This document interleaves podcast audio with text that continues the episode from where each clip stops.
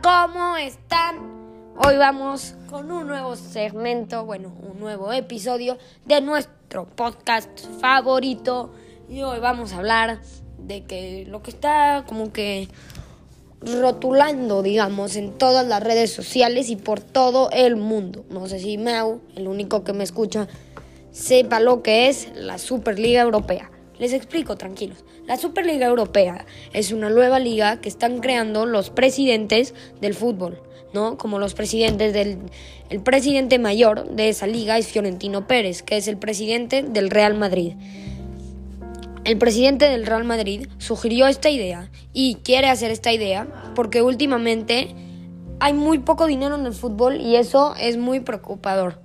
Entonces, como nunca avisaron a Fiorentino, nunca le avisaron, nunca avisó Fiorentino, el presidente del Real Madrid, a la FIFA y a la UEFA de que iba a ser esta nueva Superliga, obviamente los de la FIFA y la UEFA se enojaron. Se enojaron porque por no avisarles y por no tener la idea con ellos.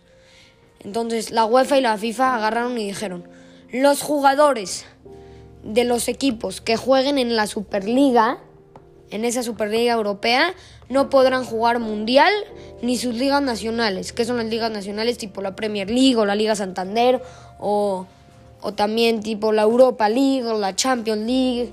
No podrán jugar ninguna de esas competiciones. Y obviamente los fans y los jugadores no podían permitir esto los fans estuvieron 48 horas rogando TikTok, Instagram, Facebook, Twitter, en todas las redes sociales diciendo, esta Superliga tiene que parar. Nosotros no pedimos esto y nosotros los fans somos los que vemos el fútbol.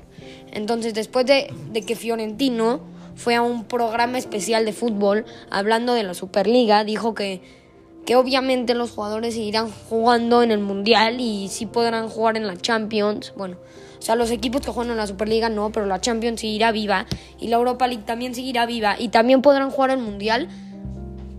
Como que Fiorentino calmó las cosas un poco. Pero, o sea, nunca era asegurado porque Fiorentino, el presidente del Real Madrid, no podía asegurar nada porque él no es el presidente ni de la FIFA ni de la UEFA.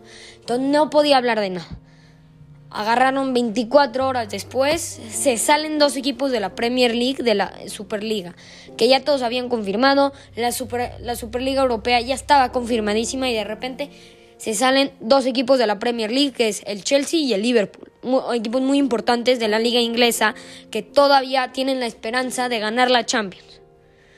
Entonces, que todavía tienen la esperanza de ganar la Champions.